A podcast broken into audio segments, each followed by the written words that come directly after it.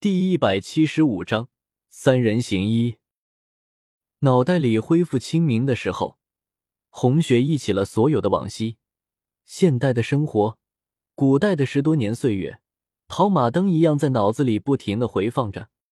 十四年了，时间悄无声息的流淌了十四个年头了。当初的十岁少年，如今已然是二十四岁的健硕男儿；当初二十岁的少年君王。如今已是渐渐的步入中年，而自己经历了太多，已经累得不想睁开眼睛了。若是醒了，就快点起来。睡了三天三夜，难道肚子就不饿？这是赫连月白的声音。知道逃避不是办法，红雪睁开眼睛，这是客栈里的简陋的房间。转了一下眼珠，床边站着的是赫连月白和赫连月墨。不知道他二人何时平息了矛盾。小婵，还不快去叫小二上饭菜！月末冲着房间一角的左小婵说：“哦，奴婢这就去。”小婵听话的走出了房间，面上看去依然是那个乖巧且胆小的小女孩。安静。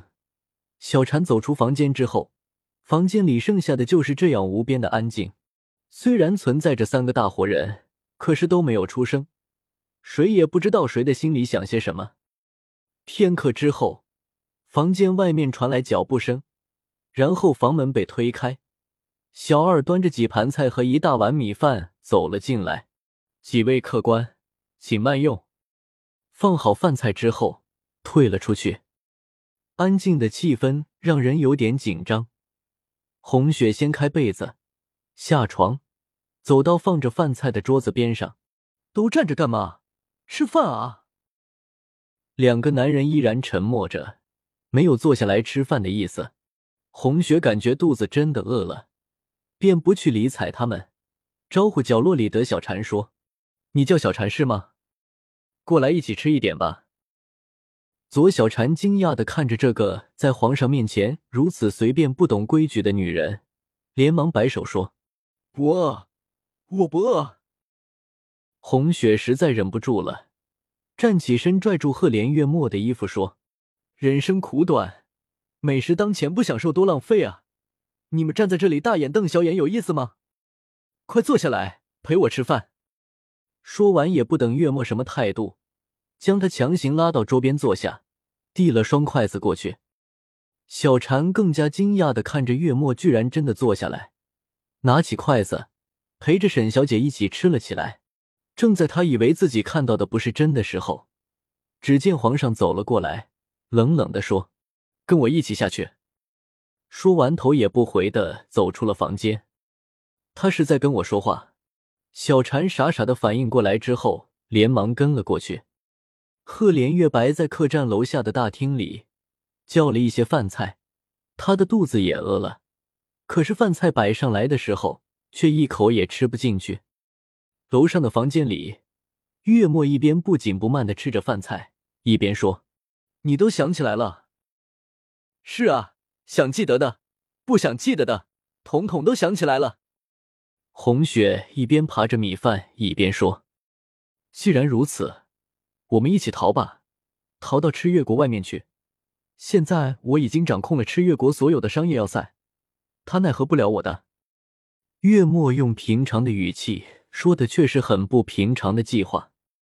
红雪扒完了一碗饭，放下碗筷，看着月末说：“木儿，你是说你要带着赤月国所有的财富潜逃？呵，你怎么越活越小了？若真是这样的话，后路就只有死路一条了。一个帝王，如何会放任这样的事情发生？你太天真了。是的。”我太天真，这三年来我都快要疯了。当初为什么你要去招惹他？若是我们从一开始就在一起，哪里还有这么多的麻烦？月末说的没错，自从红雪在宫中莫名消失了之后，他没有一天不再担忧，担忧红雪的安全，担忧皇上的反扑。他的敌人不是胡人的骑兵，不是凶狠的盗贼。而是那个九五之尊，高高在上的皇帝。红雪站起身，走到窗子边站好，静静的看着外面街道上的行人，心里五味杂陈。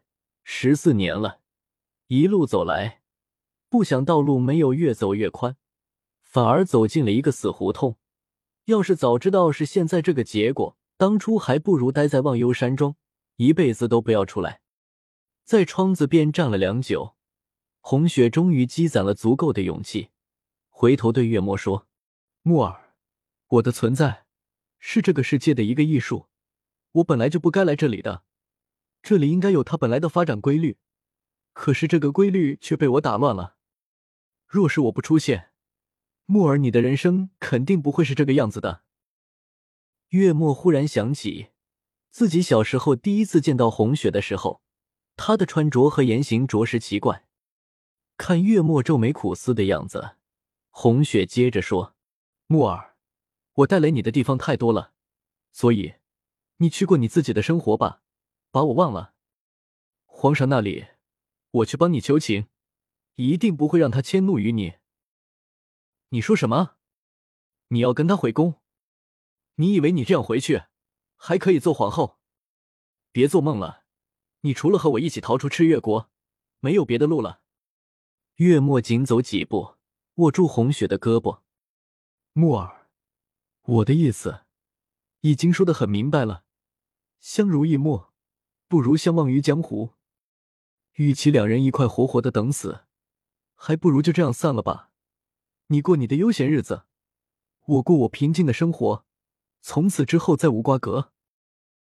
月末满眼的不解，化作心中一股浓浓的怨恨，垂在身侧的手握成拳头，复又松开。呵呵，你就这样三言两语的将我打发了？你的心到底是怎么长的？这是几年来，我的心里什么都没有，就只有一个女人。原来我才是最笨最傻的一个。沈岩都比我聪明。红雪不忍心看着他伤心的模样，越过他，走出了房间，噔噔噔的下了楼。见赫连月白独自坐在一方木桌边，老僧入定一般发着呆，只有放在膝头的紧握的双手，彰显着他的不愉快。皇帝不悦快，后果很严重。红雪在皇帝的对面坐下，没有多说什么，直接道。放过月末，其他的都随你。赫连月白没有答话，拿起桌上的青花白瓷杯，喝了一口，动作之优雅，仿佛一个赏花吟诗的骚客。你觉得你现在还有资格与我谈条件？他掌握了全国的通商要塞，你若是杀了他，整个圣夜领域都要乱了。你既然拿他没办法，何不卖给我一个人情？况且，你一定很恨我。我自己送上门来让你解恨，这个机会可是很难得啊！红雪微笑着说。